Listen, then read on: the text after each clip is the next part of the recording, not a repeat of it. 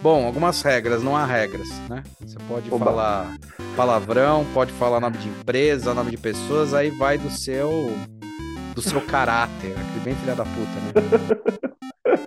E... Beleza. Olá, meu nome é Hulk Janelli, sou professor universitário, design de produto sócio criativo da Atom Studios, youtuber e podcaster. E como diz aqui uns agregados meu, é óbvio que eu sou youtuber e podcast. Se eu tô no YouTube e no podcast, é óbvio que eu sou youtuber e podcast. Mas foda-se. É, galera, hoje eu tô aqui com, é, com, o Nicolas. O Nicolas eu tive o grande prazer de conhecer ele agora esse semestre, lá que a gente dá aula junto lá no, no Senac. Mas a gente tem um amigo em comum, cara, que tem uma entrevista aí, né? A gente vai deixar aí no cardzinho aí em cima, é, que é o Misael né? E, meu, foi muito bom conhecer o Misael e tal, e de repente eu esbarro com esse cara para novamente dar uma aula em conjunto. Na verdade, não da mesma forma que, a gente, que eu fui com o Misael, que está na mesma sala, mas com a mesma, com, o mesmo, com a mesma turma, né? Então a gente uhum. dividiu a turma e cada um dá uma experiência. E o mais legal, eu tô chamando o Nicolas, que é mais legal é que ele trabalha num setor, cara, que, quer dizer, na verdade ele tem um trabalho, tem uma experiência, tem uma uma, um tesão por um setor que, cara, eu acho assim, sedutor, animal, fantástico. Inclusive, não é por acaso que o logo da própria Núcleos aí que a gente criou foi muito baseado em fonte, tipografia, tipologia, porque eu sou totalmente apaixonado por isso e achei muito legal quando ele falou que trabalhava com isso. E ele é designer gráfico, trabalha muito com brand, com essa questão da marca e a questão principalmente da fonte, com a importância é, de uma letra, né, dentro da, dentro da construção de uma marca e da representação simbólica dela. A gente vai trocar aqui uma ideia com o grande Nicolas, ou Nicholas, né, Nicholas. Eu lembro, eu falo Nicholas porque eu lembro daquele é, como é que é, o Megamente, que fala assim, onde é que você estudou? Eu estudei numa coisa chamada Nicholas, né, que era a escola, ele não sabia Nichola, ele falava Nichola, e eu, ele não sabia. Mas é isso, bobeiras à parte. Nick, obrigado por ter aceitado o convite, cara, vai ser um prazer trocar ideia com você, meu. Maravilha, obrigado você pelo convite. Acho que é sempre legal poder falar de tipografia, né, para ah, para todo mundo, né? Acho que o Brasil precisa um pouco de desse incentivo, né? Cara, e muita coisa se constrói por tipo, pela tipologia, assim. Na verdade, ela é uma representação, porque ela, ela né, ao mesmo tempo é um símbolo, um índice e um ícone, né? Se você uhum. trabalha ela da maneira certa, né? Você trabalha dentro dessas três percepções aí da. Aí eu tô puxando aí o, o, o... Semiótica? Da semiótica, do piercing. Olha lá, lembrei uhum. do piercing. Eu tô tentando lembrar o nome do piercing. Da semiótica do piercing, né? Tem a tríade lá, a famosa tríade. Hoje em dia a gente tem semióticas que estudam muito mais do que só as tríades, né? Mas a famosa uhum. semiótica da, do, da tríade que é assim, símbolo, ícone e índice, né? Ou seja, quando você tem um elemento que está representando muito bem essas três características, você tem uma comunicação completa. É assim que uhum. funciona a tipografia. Como é que você enxerga isso? E, meu, é com você, cara. Beleza. Bom, primeiro, né, vamos alinhar os termos aí, né? A gente costuma usar o termo tipografia, né? Uhum. Esse é o termo oficial. Porque tipologia pode ser aplicada a qualquer coisa, né? E a tipografia, ela é específica para design, ou que tem a ver com desenho de letra, enfim, né? Então, essa área, assim, a gente costuma chamar de tipografia oficialmente. Tá, tipografia, tá. Bom, então aí, para começar, né? É difícil lançar, assim, tipo, o que que é a tipografia, o que não é por quê, né? É, tem teórico aí que vai, que vai em função do próprio processo de produção, talvez é, resgatando um pouco lá a questão de impressão por tipos móveis, ou enfim, como que isso foi traduzido para o digital. Uhum. A gente tem também, assim, a grande discussão que é simplesmente desenho de letra, né? Então, é, enfim, né? daí a gente tem aí essas, essas vertentes, né, para chamar a área. De qualquer forma, né, acho que a, a tipografia é um campo assim é, espetacular que ele costuma, é, vamos dizer assim, é, trazer para a vida assim a, o básico do design. Né? Ah. Então, por exemplo, né, o que eu, o meu estudo em relação à tipografia, que eu tenho, eu tenho assim esse objetivo de aprofundar estudo, não tenho tanta produção prática. Uhum, uhum. Mercado, é, você dizer, né? É, é, é, bom, é bom colocar, né? Você tem algumas coisas práticas, mas você foi muito a fundo na pesquisa, assim, na, na pesquisa é, acadêmica, né? De entender o sentido, a razão e tudo mais que tem em cima disso, né? É, não sei se foi acadêmica também, porque não tem é, muito artigo publicado. Ah, né? mas, cara, mas... pô, não, peraí, cara. Uma coisa é ter artigo e daí você tá dentro do coisa, outra coisa é você realmente estudar a fundo e se dedicar a entender o sentido disso. Ter artigo ou não é simplesmente, muitas vezes, uma questão de tipo, puta, faltou tempo para pegar, sentar a bunda e escrever. A gente sabe disso, né? É, é então, é você é um teórico do, do, do, coisa, legal pra caralho. É, e esse, esse meu estudo sempre foi com foco em trazer para os alunos, né? Estou no, no Senac já há 14 anos. Né? Cara, você tá 14 anos. anos no Senac, velho? 14 anos. Entrei lá com 23 aninhos, um bebê. Pô, mas você tá só dois, então, meu, com essa cara, com essa cutis. É, então. a gente se conserva, né? Enfim, daí teve sempre esse foco, né, o estudo para mim. E eu, percebi, eu percebi, né, alinhado com essa, essa profundidade na tipografia, como que isso contribuiu para executar projetos de design de forma muito mais complexa e ter uma visão muito mais ampla, né, de como que o design vai acontecer, seja qual for a abordagem de design, né, desde, sei lá, é, produto, gráfico, a própria tipografia, a identidade visual, enfim, editorial. Então, acho que foi essa minha minha intenção aí com essa questão da tipografia. E porque eu amo também, né? Acho que aí tem uma questão de paixão aí que, que surgiu antes da faculdade, que eu nem sabia que existia, né? Esse, Pode É, é, essa área, né? E, inclusive, assim, intuitivamente, quando era, quando era mais, bem mais jovem, né? Antes de entrar na faculdade, eu meio que queria para uma área de linguística, assim, porque é uma, é uma área né? que costuma andar junto, assim, né? Não, anda muito junto, muito junto. É, e, e daí, daí acabou não rolando, porque era na Unicamp, né? Eu não, não, passei. Mas graças a Deus, porque fui para o design, que é de fato o que eu queria É, que nem eu, que graças a Deus não passei na USP e fui fazer design, senão ia fazer arquitetura, cara. Ai, pois é, né? Ai, a gente tem esses livramentos na vida aí, né? Livramentos não, mas as direções diferentes que acabam agregando mais. Né? Não, isso, isso eu acho muito louco. Eu tava, você estava falando sobre tipografia, né? Até no começo estava comentando que depois eu ia comentar. A primeira paixão que eu tive, eu sempre achei muito bonita a tipografia, né? Eu, eu lembro que as primeiras paixões que eu tive, assim, com tipografia foi Coca-Cola, que eu achava muito legal, o desenho. Isso tô falando, eu tinha sete anos, seis anos. E uma coisa que me encantava muito, sempre me encantou muito, foram as artes. Tem muita gente que não curte, né? Mas as artes nos carros, sabe? De corrida, Fórmula 1, capacete que eu tenho aqui em cima tal.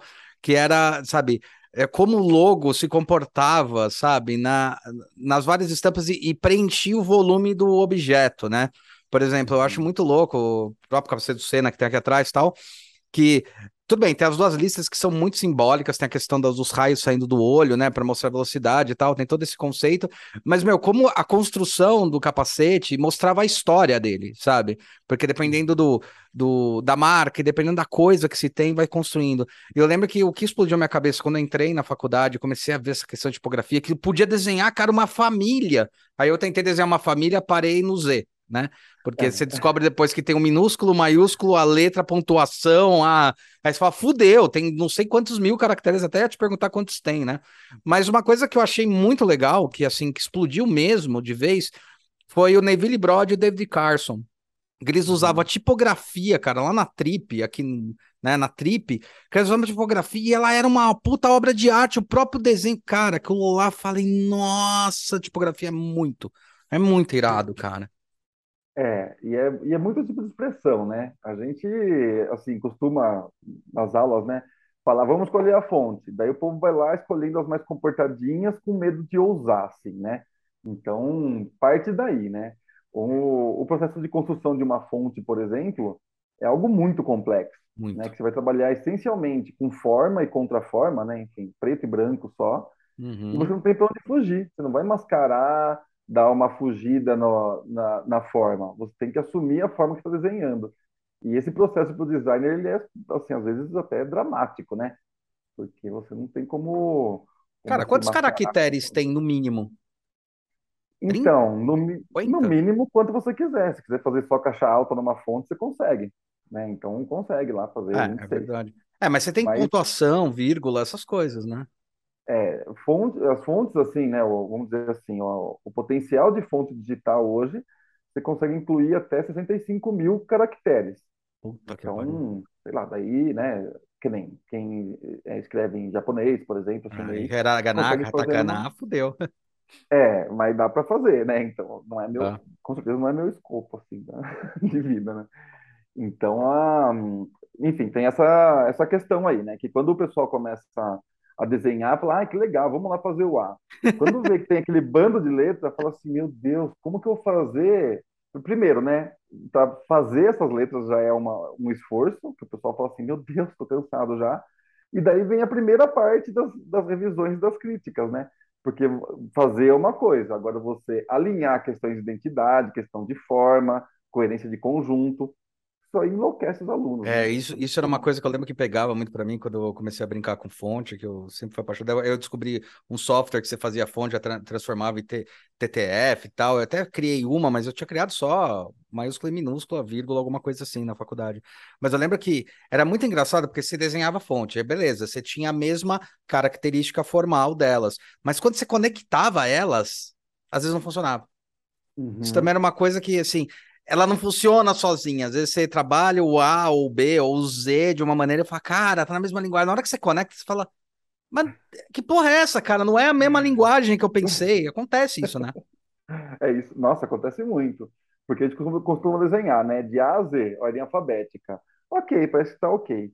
Você embaralhou para escrever, as coisas viram assim, né? Qualquer outra coisa, menos, menos uma fonte men- menos a fonte que, que tinha. por a cabeça da pessoa.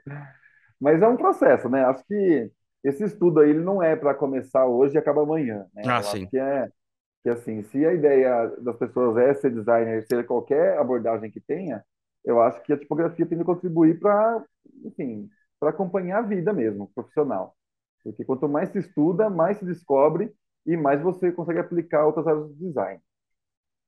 E, bom, daí voltando lá a questões do, da aplicação expressiva da tipografia, né? Você comentou aí um pouco do, do Pô, caramba, acabou de David falar Gil Carson, né? David Brody e David Carson, né? Uhum. O David Carson meio que cagou, né? Para tudo. né? Então ele falou que, é, não, foda-se tudo, eu quero mais que vai todo mundo tomar no cu, fazer do que eu quero. Exatamente. E é a postura que ele, que ele assumiu. E super funcionou, né? Porque o cara foi lá, tacou lá uma, uma, num texto corrido lá, tacou lá uma fonte de Ingbets que ninguém conseguia ler. Então, é uma visão assim que eu acho que é, é legal a gente trazer para cá, porque é a visão dele, tipo, que texto chato, não sei se foi bem assim, né? Mas provavelmente foi, né? Nossa, que texto chato, vou tacar aí, já que ninguém vai ler essa É, eu bosta, eu acho, eu acho que é um pouco da. Eu, eu acho que é legal, o que eu acho legal nele é que ele, ele faz a desconstrução da própria linguagem, né, da, do texto, que aconteceu na arte moderna, na arte contemporânea, quando veio o Cubidé e tal. A desconstrução, ele veio falar, cara, por que tem que ser assim? Por que tem que ser construído assim? Será que precisa? Será que. eu É, é isso que eu acho louco na, na discussão dele, né? Uhum. É, e acho que é um processo natural, assim, para todo designer, deveria ser, pelo menos, né? Na Aham. faculdade a gente, a gente meio que aprende as regras lá, mas é, a regra é para ser quebrada sempre, Exato, exato, design, né? exato, Design a gente não tem como assumir que existe uma regra aqui e outra ali. Ela exato. existe, existem fundamentos, mas e aí? Como que você vai articular tudo isso ou quebrar essas regras? né? Então, o David Carson acho que nem chegou a aprender, ele só chegou quebrando mesmo, metendo o pé na porta. Eu acho que é uma, uma abordagem interessante também. Acho que aconteceu uma vez, é difícil encontrar mais pessoas assim, né, que tem uma abordagem tão, tão livre É, assim, porque daí tudo ficou meio cópia David Carson, né? Isso que eu Uhum, percebi. Aí tudo ficou meio cópia, aí também tinha aquela briga, justamente. Isso é que você falou, eu não lembrava, mas é, é, é legal, cara, que era essa questão da não leitura, era confuso, e mas ele podia, porque ele tinha iniciado esse processo, mas qualquer um que viesse atrás era, era um erro, né? Não era um uhum, acerto, não era uma crítica. uhum. Ah, Eu, eu falei muito de David Carson, David Brod, né? Que a gente tá falando aí da década de 90, mas quem são hoje os caras que assim você acha que são picas nessa área? Porque eu não acompanho tanto a área da, da, sei lá, fonte, tipo, eu não sei nem como chamar, fonte, tipografia, eu não sei. Então, é, o que, que a gente pode limitar aí, né? Type design ou design de tipos é construção de fonte digital, né? Aham. tem artista de lettering que vai desenhar, né? Enfim, só uma, uma aplicação única lá. Isso é o lettering, né? Então não está preocupado em fazer uma fonte, mas está preocupado em desenhar letras que sirvam para aquele propósito específico. Uhum. E dentro desse universo, meu, um monte de gente. Então, se for pensar, por exemplo, em type design, pensando no, no Brasil, a gente tem o pessoal da Plau lá, Plau Design, que emplaca vários, vários projetos é, de tipografia, né, de type design para empresa, que eu acho incrível. Né? Uhum. É, acho que isso contribui para a gente ter uma visão da tipografia assim é, mais profunda no Brasil. Ele é um dos, assim, dos países da América Latina é o mais recente, assim, né? O mais bebê, né? É. Então, é, então, inclusive o, o Brasil foi super atrasado, né? A questão de impressão, é, impressão por tipos móveis foi o último país da América Latina. Então Caraca. isso isso atrasou um pouco nossa, ah, nosso lado aqui, né? Então a gente não- a cultura tipográfica tem muito a aprofundar e a se discutir ainda, né? O, então assim, por exemplo, né? Se a gente for analisar aquele tem um evento que chama Tipos Latinos, né? Uma Hum. Bienal de tipografia. E a gente vê lá o número de inscrições, por exemplo, é, da Argentina e os selecionados. Né? Então, a gente tem uma proximidade dos inscritos e os selecionados. No Brasil, a gente tem sempre muita inscrição, um número muito grande, mas poucos selecionados. Estamos no, no momento ainda de desenvolver, aprofundar e refinar o nosso nossa expressão tipográfica mesmo, né? E qual que você acha que é o principal erro que a gente tem para não ser selecionado? Você acha que é uma questão da construção, da linguagem, do não entender direito o que, que é uma família tipográfica? O que, que é? Porque eu É, acho que as pessoas, às vezes, só- desculpa te interromper, foi mal, mas às vezes as pessoas elas confundem muito fazer uma família tipográfica com fazer um logo onde você tem um número limitado de letras que você construiu e acabou, completou ali. Uhum. Agora que eu falei, eu gosto da tipografia, mas uso no máximo, consigo usar no máximo num, numa, num logo, em alguma coisa, que é o que eu me sinto competente a fazer nessa área. Porque se for fazer Uhum. uma família, eu falo, cara, eu não tô pronto para fazer uma família. Não pronto. É, ninguém tá, acho. Mas enfim, eu acho que o, a questão que tem aí é mesmo da profundidade de referência e do conhecimento técnico para poder fazer acontecer, né? Então eu vejo que, por exemplo, né, uma na pandemia aí, né, é, as aulas que eu dava lá pro, pro Senac de tipografia, type Uhum. design, eu comecei a colocar no YouTube aberto para todo mundo, para ver mesmo como que era a resposta. E eu vi que tinha muita gente desesperada nos quatro cantos do país, tipo, meu, finalmente apareceu alguém com, com um tutorial, enfim, com, explicando a base em Legal. português. Porque a gente não tem bibliografia em português. Pô, isso aí tá aberto ainda em algum lugar? Tá, ah, tá, mas é bem caseiro, tá? Não vai Ah, jogar. cara, então, ó, vai estar aí embaixo. Porra, porra, velho, caralho. Então a gente, É, vamos, vamos, vamos- vamos começar a transformar isso em profissional. eu Vou te chamar pro, pro canal da Atom pra você fazer dois, três, quatro vídeos.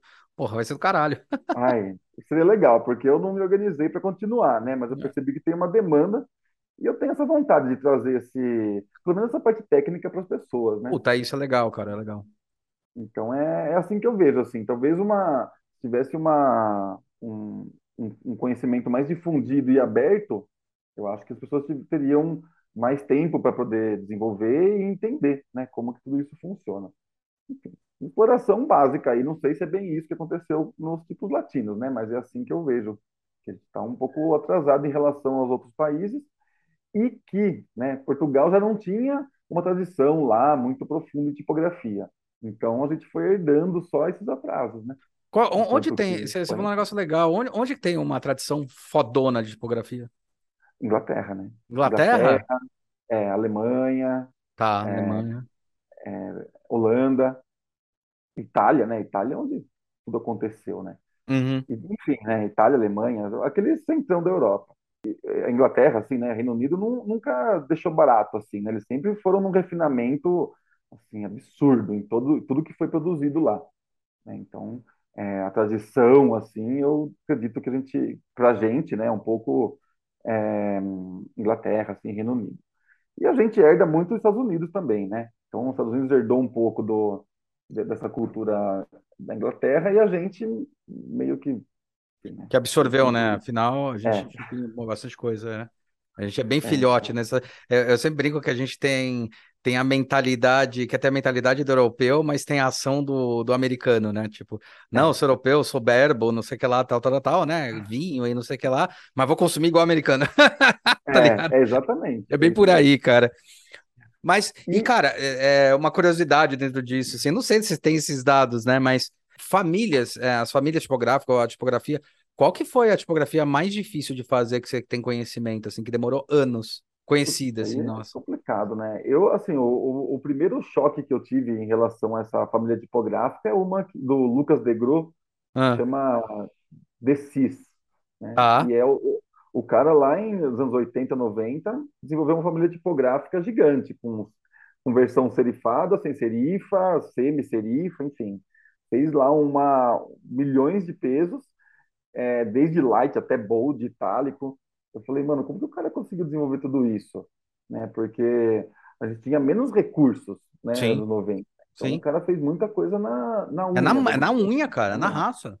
Na unha. Então, esse foi o primeiro projeto que me impressionou. Eu falei, pô, o cara tá querendo desenvolver aí algo que não é muito comum a gente encontrar, né? É, daí, ai, sei lá. Tem tanto projeto. Tem um cara, é, chama Andy Clymer, né? O cara, meu, ele desenvolveu lá uma, uma família, enfim, não foi uma família, foi uma fonte, né? Aham. Mas ele programou todos os contornos. Então, ele foi lá programar como os contornos iam acontecendo do vetor. Eu falei, ah, mano, não dá, né? Tipo, o cara é, tem dois conhecimentos aí. Um que, assim, né, tipografia, type design, entender como que a forma vai aparecer. E o outro é programar tudo isso, né? O cara foi lá digitar código para poder gerar esse, esses contornos, enfim, essa fonte. E eu acho um projeto, assim, mega complexo, né? Caralho. A tipografia, o type design já tem É lá quase uma... um responsivo, né? Ele fez uma programação quase responsiva, né?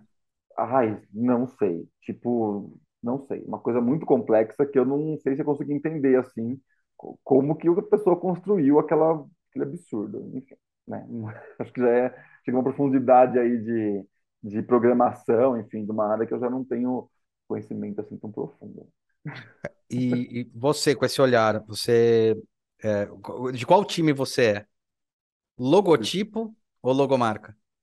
Não, logotipo, tá doido? Nossa, não, logomarca nunca, né? Quer dizer, não sei, né? As Não, pessoas tem gente que fala logomarca, mas não, é, pra mim é também logotipo, sei lá. Mas vou bem dizer que eu já, já fiquei quieto quando eu ouvi logomarca numa reunião, porque, ai, não vou agora Não, não pregar vou discutir, né, cara? Desencana, né? É, deixei quieto. Mas o certo é logotipo, né? Até associação com, com a tipografia, né? Uhum, uhum, Então, eu acho que aí a gente tem uma, uma, uma questão que é tipo a nomenclatura certa, né? uhum, E eu acho que a gente tem o- a questão do- de entender o logotipo como logotipo, desenho de letra. Eu uhum, acho que aí já é um próximo passo para a gente entender, pô, ok, o desenho da letra aplicado à marca, ele resolve muita coisa.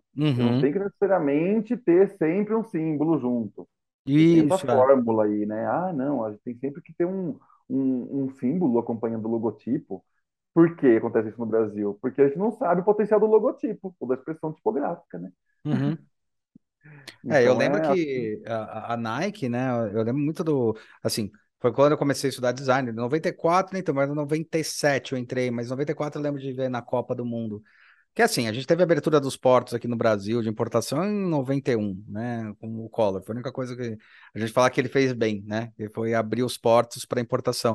E aí a gente começou a entender o que que era a Nike, o que era a Adidas, que a gente não tinha noção assim do que que era, né? Sempre falo que Uhum, uma referência, eu já era já era mais velho, tipo, sei lá, já tinha uns 8, 9 anos quando eu vi De Volta para o Futuro, ou 3, acho que até tinha mais, tinha uns 10, 12 anos. E daí tem uma piada lá que o cara fala: "Ah, o que que é esse couro? É Nick". E eu não entendi a piada, porque era de 89, eu fui uhum, ver no cinema. Fui entender lá em 92, quando teve a abertura, quando a gente entendeu o que que era a Nike, o que que era essa empresa e não sei o que lá, tal, né? E eu, eu acho muito curioso, porque daí a Nike ela começou a trabalhar assim, ela pegou na Copa e botava assim, o drop, ele chama de drop, né? Aquela, aquele símbolozinho que tem várias. Puta, já vi várias versões, que é uma bailarina, que é o movimento, que é a asa, não sei do que. Puta, sei lá, tem bilho- bilhões de versões. E aí começou a trabalhar o drop, que é o símbolo, né?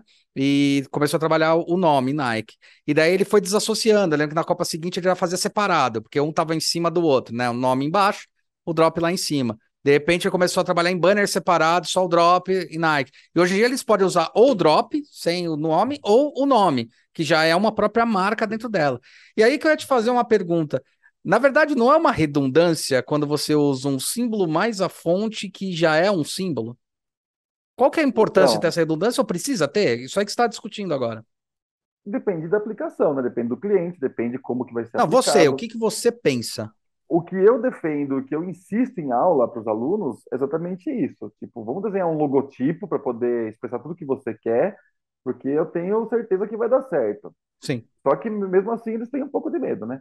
Eu, Lógico. no meu ponto de vista, eu gosto de trabalhar muito com logotipo, mas acabo cedendo, desenhando o símbolo junto, porque as pessoas precisam disso, né? Como elas entendem questão de marca hoje em dia. Uhum. Então, assim, e, também, e às vezes também acho que o logotipo não resolve tudo. Eu acho Tá. que tem diversos casos que a gente pode. Não existe regra, né? Eu acho que é, o logotipo resolve muita coisa, às vezes resolve tudo, só que a gente tem uma questão de cultura no Brasil, enfim, né? Ou, até no design, que a gente precisa de um símbolo lá para poder representar a empresa, enfim.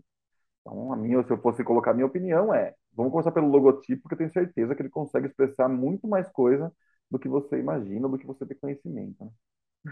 E, e logo que você acha fudido hoje, assim, que você vai falar, caralho, esse tipo é foda. Ou é- essa construção simbólica ficou muito boa.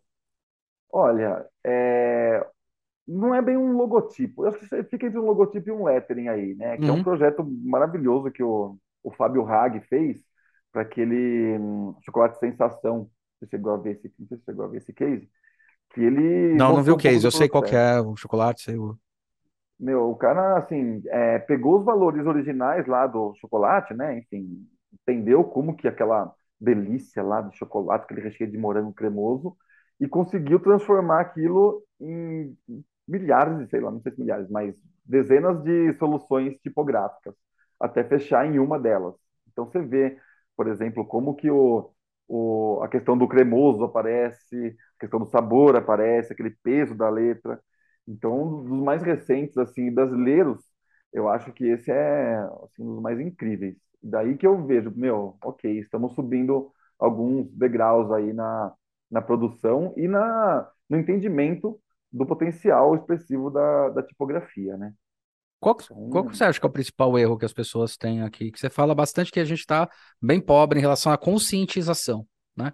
Qual que você acha que uhum, é o principal erro, assim, semântico ou prático? É, é, é essa questão de, tipo, ficar meio amarrado, ah, tem que ter símbolo e marca. O que que, que que trava? De repente, às vezes eu acho que é, é meio aquela coisa, convenção, ah, não, se tem serifa não vai funcionar. Mas peraí, como é que você vai trabalhar, cara? Não é bem assim que as coisas funcionam, né? Ou tem que uhum. ser alegre e vai usar uma Comic Sans, sabe? Será que é por aí, essas porra, assim?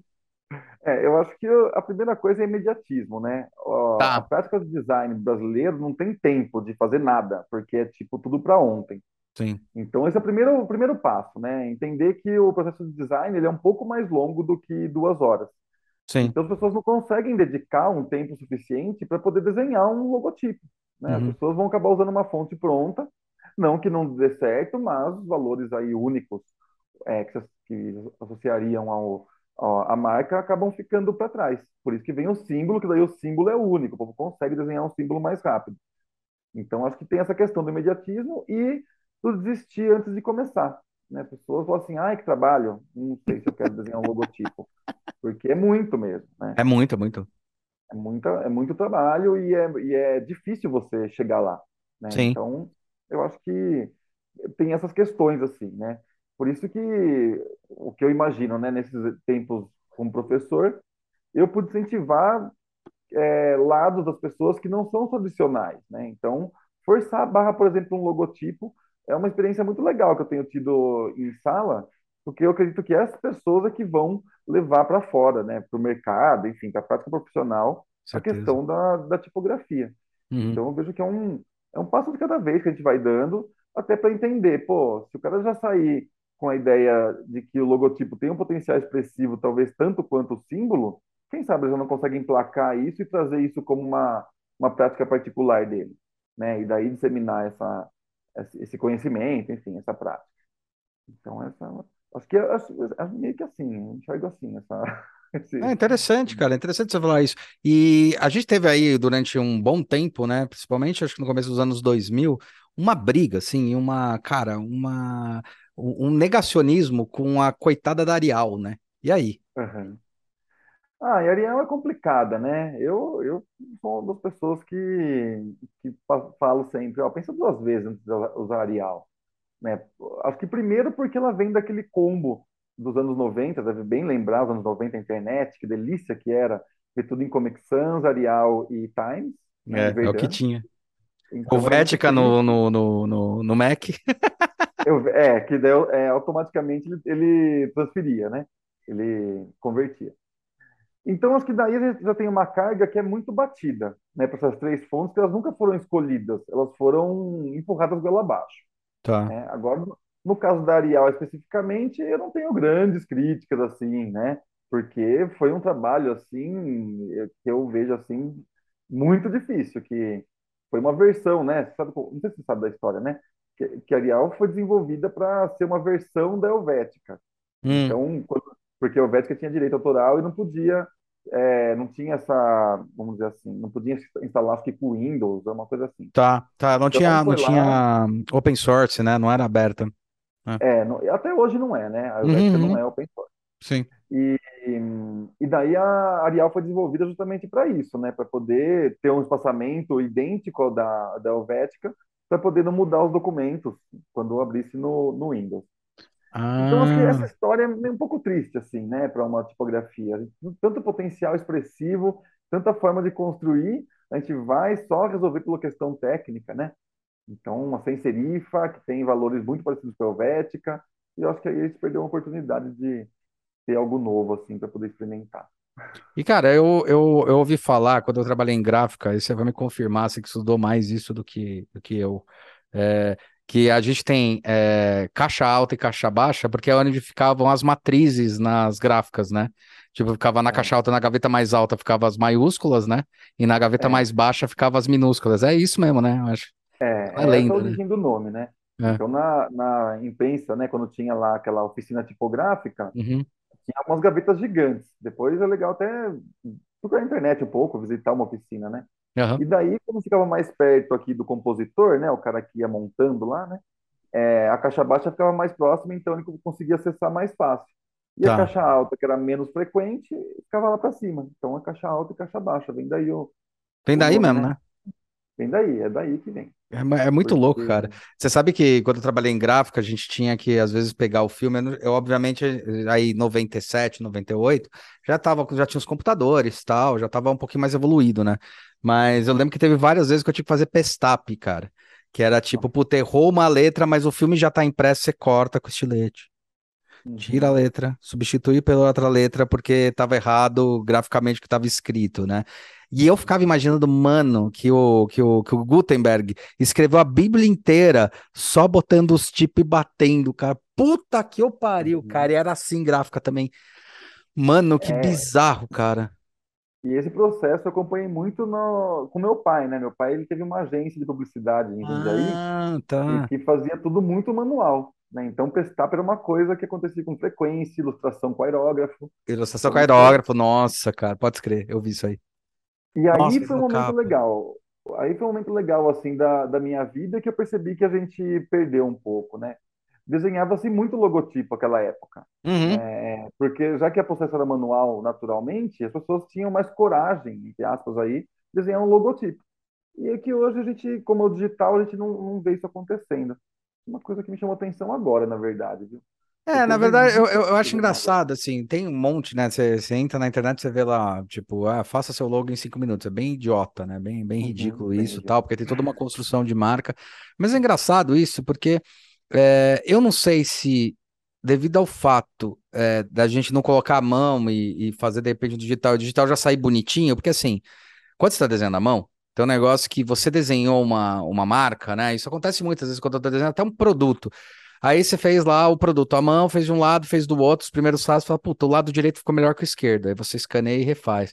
E no computador, como ficar muito certinho, eu não sei, como ficar muito redondo, você não, não vê aquelas nuances, tipo, caramba, mas essa microcurva ficou melhor daquele jeito, sabe? Às vezes eu, eu percebo isso. E com, e com o logo também. Eu acho que as pessoas elas querem resolver muito, elas não entendem qual é o potencial do logo. Parece que o logo é só, ah, eu preciso, sei lá, eu preciso falar que, é, que, que tem uma marca, né? E não, não constrói, não tenta refinar é, esse, esse olhar mais, mais afinado com a linguagem mesmo, né? Eu não sei, é, eu acho, acho curioso isso, é um, é um fato.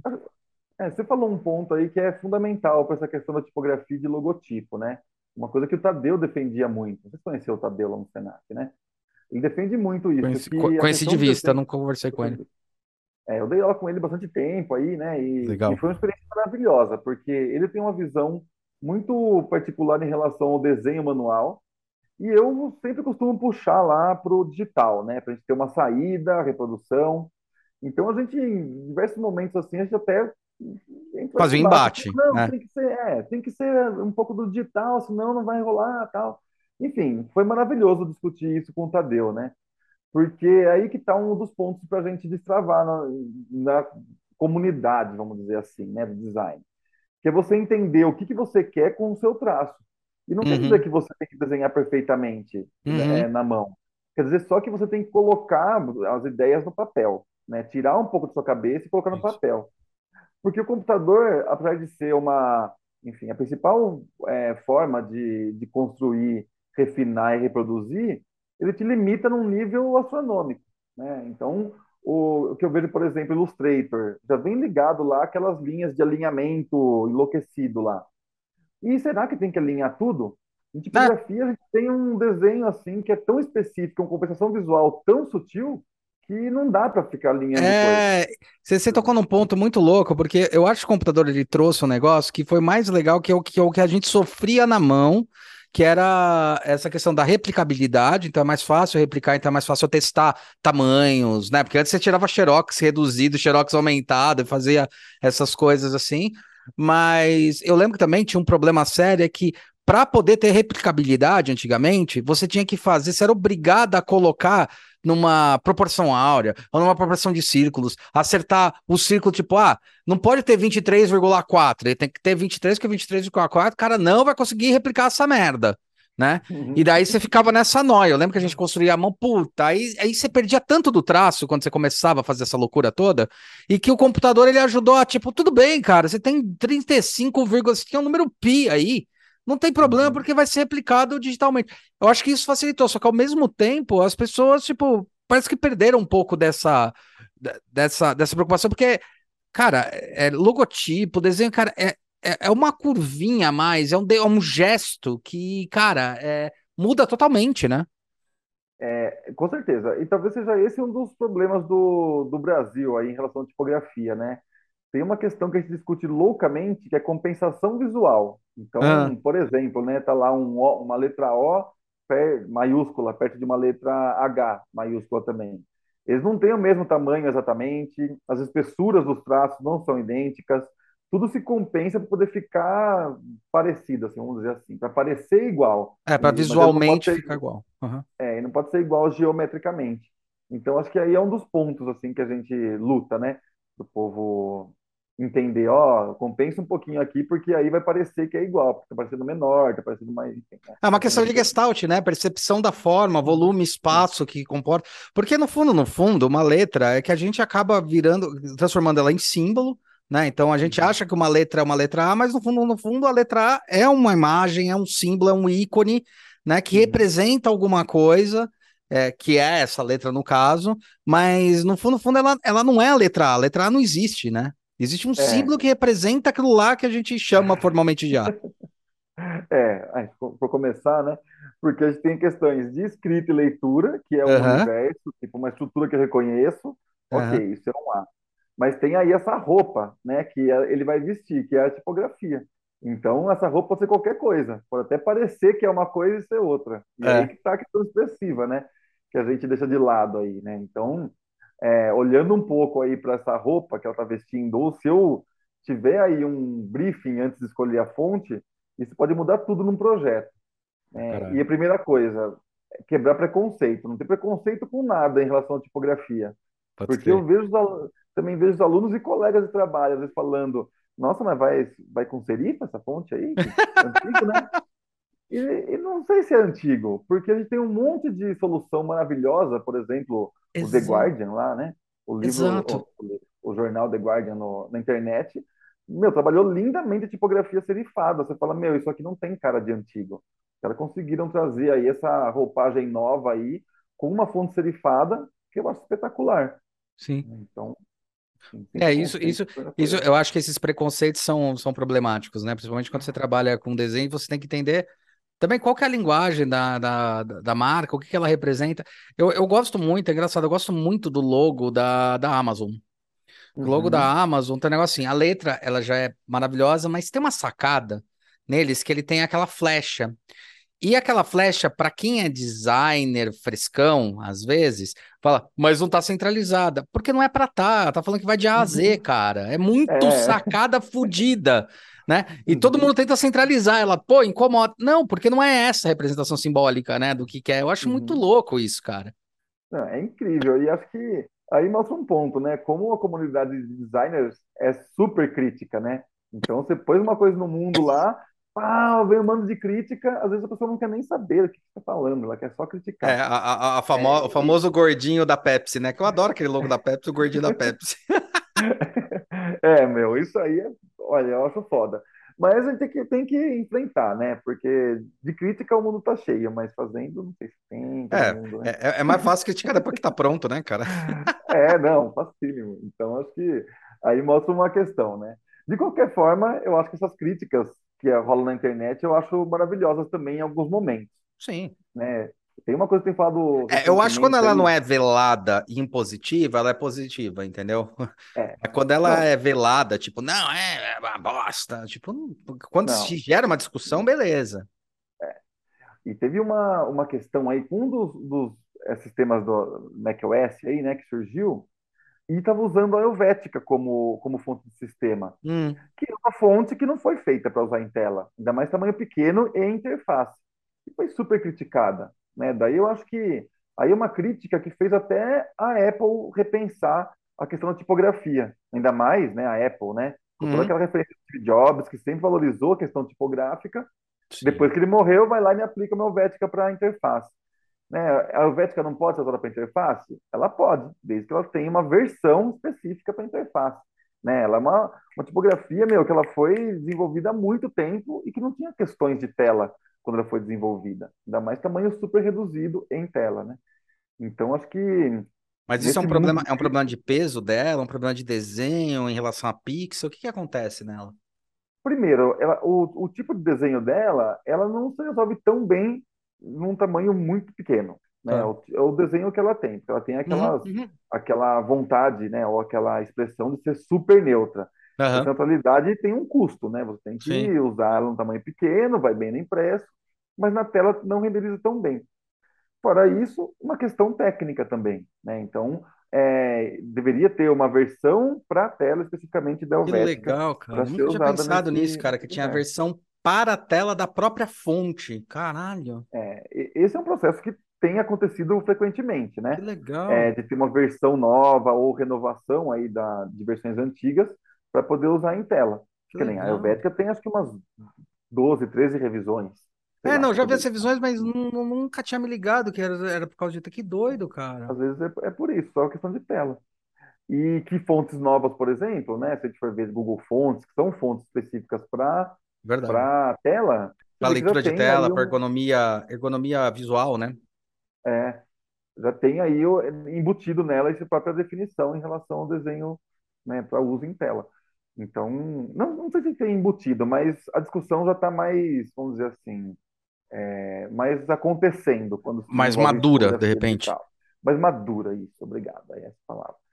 E, e que é, então, é esse processo, né? Acho que Google Fonts tem uma coisa maravilhosa que apareceu aí, que libertou a gente, não libertou, mas pelo menos apaziguou um pouco a questão da pirataria e incentiva as pessoas a, a desenvolverem fontes com qualidade, né, e conjuntos completos de caracteres, Porque e o Google Fonts source, né? permite que você construa dentro dele, é isso? E deixa em, É, em- em dire- domínio público, é isso?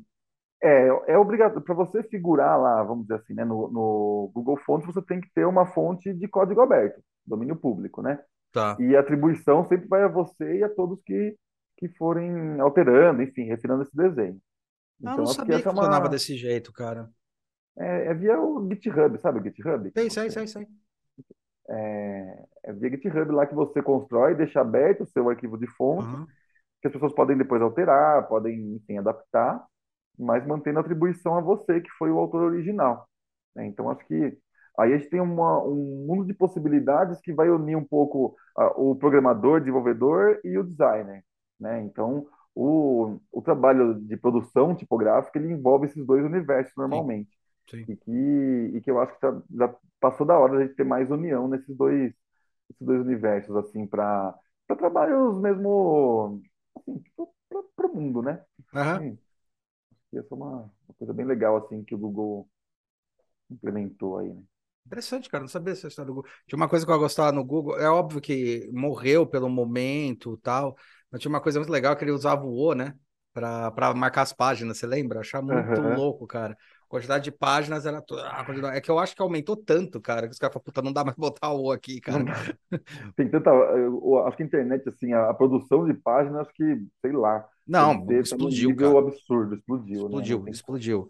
Porque era assim, eu lembro que quando começou a internet, a gente em três, quatro páginas matava tudo que tinha que ver sobre o assunto. Isso quando o Google uhum. surgiu, né? Que o Google já era inteligente, que tinha outros que era o KD e tal, que ele não era tão. É, não fazia hiperlinks entre a, as postagens, ia direto na situação que você estava procurando. Muito louco é. isso, cara. É, nossa, como evoluiu e dominou o mundo mesmo o Google, né? Uma coisa dominou, louca. dominou. Putz, é animal. Ponte, e o logo, Perdeu total o logo Google, né? Perdeu um pouco da personalidade original lá, né? Que era aquele. Quando, dessa época que você está falando aí que tinha os Os repetidos, uhum. era uma fonte seripada, né? Que eles usavam lá, uma fonte também desenvolvida para eles, né? Um logo é, eles mudaram faz pouco tempo, que quatro, cinco anos. É, e virou uma, mais uma geométrica aí, né? Uma base geométrica. Assim que eu não Spotify. acho feia. Que eu não acho feia. Mas aquela lá tinha um, algo, não sei. É, ninguém vai achar feio nunca, porque é, ela é universal, né? Então ela é feita para ser legal, para ser limpa, para trazer valores geométricos e futuristas, assim, como já dizia a fonte futura, né, do Paul Renner. É. Então essa ideia já tá, assim, já foi inventada, né? Só que a gente perde aí talvez um pouco da expressão, né? Então o que diferencia agora o Google do Spotify, por exemplo, soluções tipográficas de logotipo muito parecidas? Nada. Igual a... nada. Daí vai para o símbolo e para a cor. É verdade, é verdade. Não, você acaba, você acaba pasteurizando, né? É, um pouco é. essa, essa, essa história. É interessante daí, cara. É, que todo falo? mundo poder digerir junto, assim, né? O mundo inteiro conseguir ter a percepção idêntica sobre o, a marca sem valores culturais é, regionais, né? Então, mas isso não é, não era melhor a, a, a, Google trabalhar, porque eu fiquei pirando aqui, né? Talvez fosse melhor ela fazer igual ela faz com os doodles, né? Acho que são os doodles que são aquelas uhum. coisas. Pô, faz regional, faz a fonte ser regional. Dá, daria para fazer isso, né? Daria, se tivesse os valores que pudessem associar ela, por exemplo, a cor já é, aquelas coisas primárias já é um valor do Google. Então, é, poderia então, trazer isso para outras expressões. Né? É, ou, ou, ou até para o país, cara, porque se eles conseguem usar os doodles, né? Acho que chama doodles, né? Que são aqueles. Uhum. É, quando eles estão fazendo uma. Porque você entra, às vezes, no Google, você tem lá Feliz Dia dos Pais, ou Feliz Dia da Independência do Brasil, e com certeza no Japão não deve estar aparecendo Independência do Brasil, né? É, tá aparecendo outra coisa. Daria é. pra fazer, ia ser um negócio bem interessante, né, cara? É, mas como identidade visual, será que o mundo está pronto para ter uma identidade tão flexível num, num, serviço tão abrangente como o Google? Né? Porque tem questões de confiança, ele atende empresa e usuário final. Ah, Enfim, isso é outra coisa. É muita, governo talvez já atenda, sabe? Instituição gigante e a gente, que é usuário final. Enfim, é uma abrangência é, monstruosa, assim, né? Megalomaníaca que eu vejo do Google e que eu acho que talvez seja muito ousadia aí é, como identidade visual. Já o Spotify, que ele é um programa, né, um serviço de entretenimento, de música, eu acho que falta um pouco de ousadia aí, para a gente poder. Né? É, quem tinha, que eu gostava que tinha ousadia dentro disso e começou até a trabalhar a marca de uma maneira diferente já no momento que ainda a digital era. Foi a MTV, né? Que ela ah, falou, simplesmente eu tenho a letra e eu posso trabalhar o conceito dela, tipo, ela pode se transformar, mas continua tendo aquela, tipo, aquela tipologia, né? É, dela. Meu, eu uhum. achava fudido, cara. Achava muito. Era de estourar a cabeça aquele negócio. Não, era incrível e também de deixar todo mundo produzir em cima daquele M, né? Ou daquele MTV. É. Então, não tinha uma estética de uma pessoa só construindo que tem uma linha de trabalho. Qualquer um vai lá construir junto com a MTV. Eu acho que essa, essa visão é algo que a gente está resgatando muito agora no digital, né? É. 2020 para frente. Percebi que o povo está deixando a, a identidade visual muito menos engessada do que a gente via lá nos 90, anos 90 não, mas começo de 2000, que era tipo Aham. quadradinho, engessado. Agora tudo está ficando mais fluido, mais alternativo, mesmo porque a gente está numa discussão assim, sei lá, social que eu acho que é tão ampla Ah. tem que contemplar todo mundo. E como contemplar todo mundo? Você se adaptando, flexibilizando e trazendo abertura para o seu discurso, né? Seja visual ou discurso escrito, enfim, verbal, né? Vejo assim um pouco esse, esse momento. Graças a Deus estamos chegando aí numa, numa renovação gráfica assim que, que tem um nível mundial, né? Acho lindo isso. Cara, a gente ficou falando de tipo, tipo, tipo, mas é, é sua- o seu principal tesão, né? É, não, é isso que eu, é isso que E eu falo, gosto e, enfim, reproduzo, ensino, sei lá, né? sei lá, sei lá, o cara fala sei lá como se fosse sei lá. É, não, é isso que tem que ser, na minha O cara opinião, é assim, foda pra caralho. Me conta esse negócio aí de Nova York. Você foi pra lá fazer e quais foram as principais diferenças mentais que você trouxe de lá, assim, de percepção do que você tinha aqui e falar, puta, meu, o que que você Então, acha a que mudou um clique, assim? Tem várias coisas. A primeira coisa é quando você vai ver alguma vaga de, de para design gráfico é, nos Estados Unidos, é tipo, tipografia é o básico para saber, né? Você não, é, se você não sabe isso, você não tem como ser designer gráfico. Então, todos os, os anúncios de vagas citam lá questões de refinamento do olhar, atenção a detalhes para tipografia, né? Esse é o primeiro ponto que me chamou a atenção, que eu falei, nossa, acho que eu nunca tinha visto uma, quer dizer, já tinha visto, mas poucas vagas com um anúncio parecido no Brasil. Daí o que sensibilizou lá foi, né, questões de como é usada a tipografia e o lettering e como tem vertentes, né, dessa desse universo aplicados no dia a dia. Né, Nova York acho que está sempre aberto para desenhos que não são tão tradicionais. Então era muito legal ver, por exemplo, vitrine pintada com pincel, né? Que eu falei, meu, olha só, o cara, o, o, o comércio aqui está conseguindo valorizar um cara que tem um desenho, tipo um, le- um letrista aqui, né? Uhum, Que se fosse no Brasil, está valorizando o desenho do cara que tem um valor único nessa vitrine, né? Eu achava isso maravilhoso, né? E que a gente no Brasil talvez não tenha tanto esse esse universo, né? Esse respeito à questão manual. uhum. Então, não sei se respeito, mas enfim, não tem tanta essa, essa Valorização, né? valorização, é essa palavra. E acho que o que mudou, assim, é, da minha visão foi, primeiro, né, o quanto nós precisamos de difundir essa área no, no país, porque a gente está engatinhando ainda, e eu tenho uma impressão que a gente, a academia, né, ela restringe um pouco, né, ou deixa, ou deixa a coisa meio escondida só para academia. E Uhum, eu acho que a gente tem que ter uma discussão fora dela também para o mercado conseguir absorver, né? Acho que o, um dos pontos assim que eu percebi foi esse em relação às diferenças, né?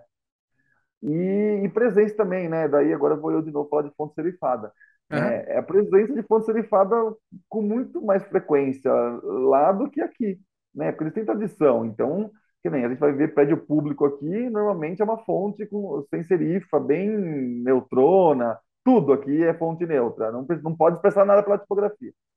E lá a gente vê, tipo, monumento com fonte serifada, você fala, pô, faz todo sentido para esse monumento ter uma fonte serifada. E por que que no Brasil a gente não consegue?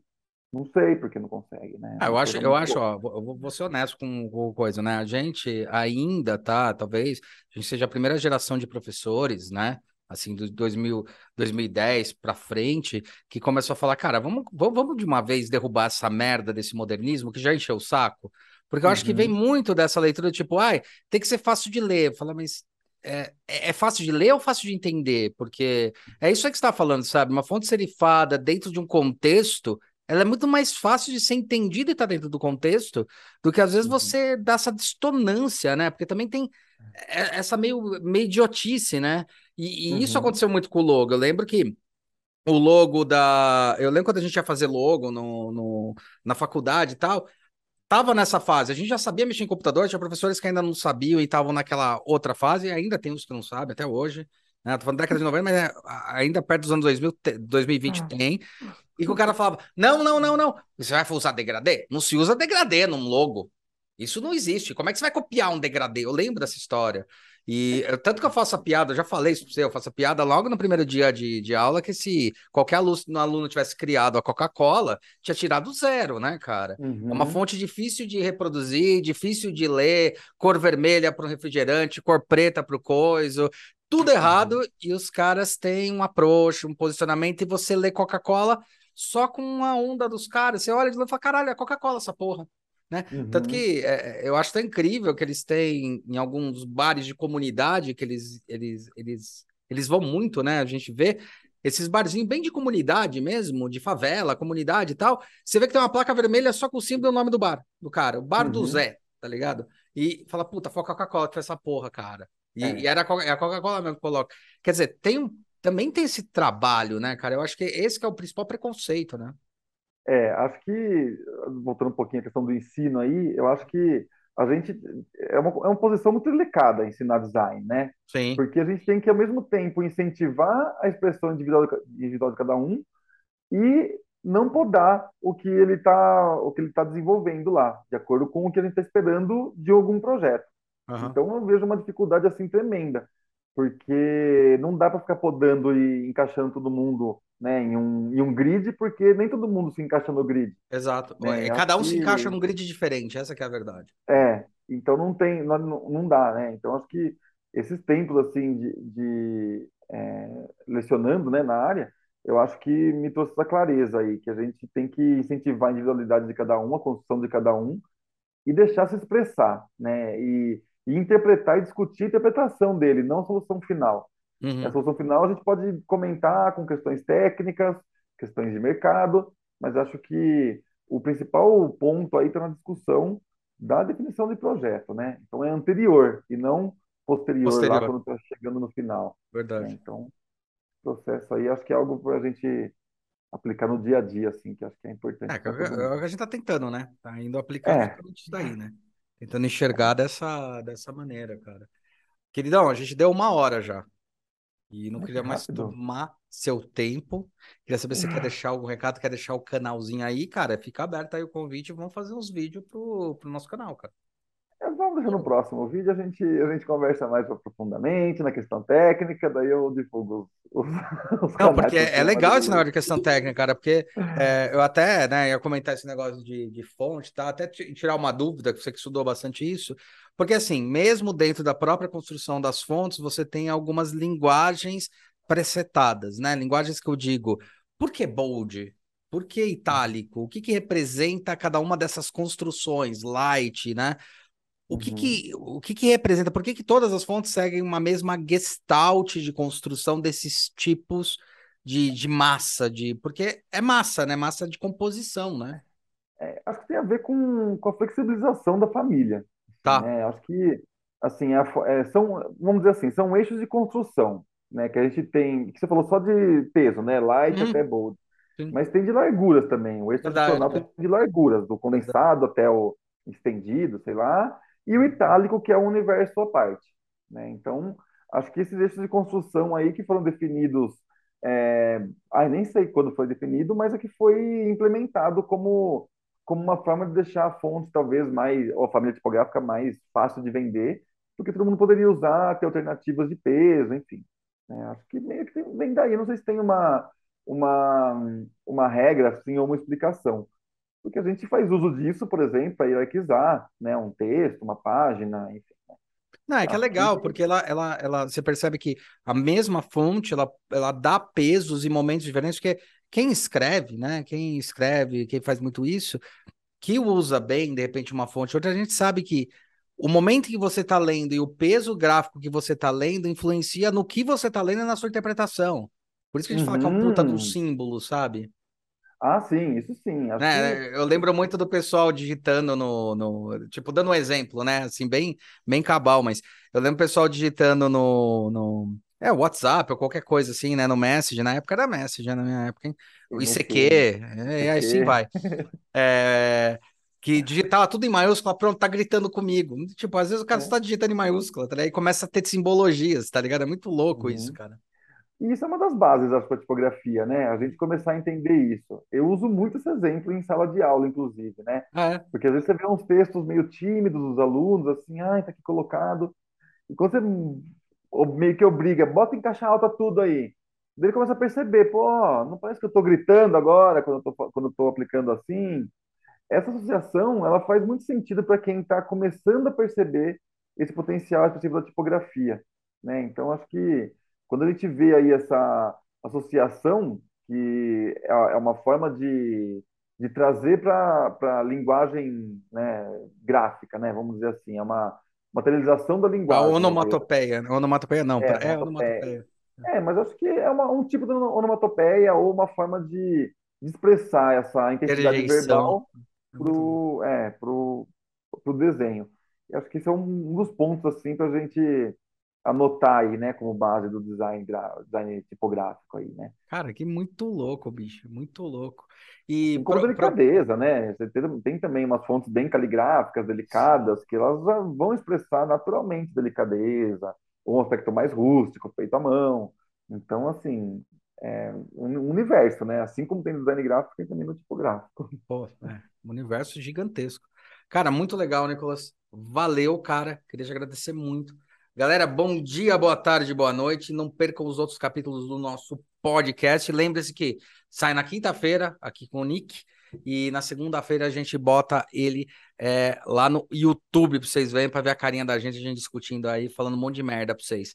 Beleza? E hoje à noite a gente se encontra de novo lá no Senac para mais um turno, né, queridão? Logo mais estamos indo. é isso aí, meu. Valeu. Quer deixar algum recado final, alguma coisa? Não, tudo certo. Só, povo, se possível, é, ler um pouco sobre tipografia, se for para design, que eu acho que isso vai mudar tudo. Como livro bom, livro bom que você fala assim de tipografia livro que é legal, bom. a gente deixa aí embaixo. Para começar a pensar com tipos, Belen Lupton, que, ah, é, legal. que é uma das bases. E para quem estiver um pouquinho mais aprofundando, quer saber um pouco mais sobre o discurso tipográfico, elementos do estilo tipográfico, né, do Robert Brinker. Esse é um dos, uma das bíblias assim que acho que legal o povo ficar atento. Puta, vou pegar esse daí. Irado.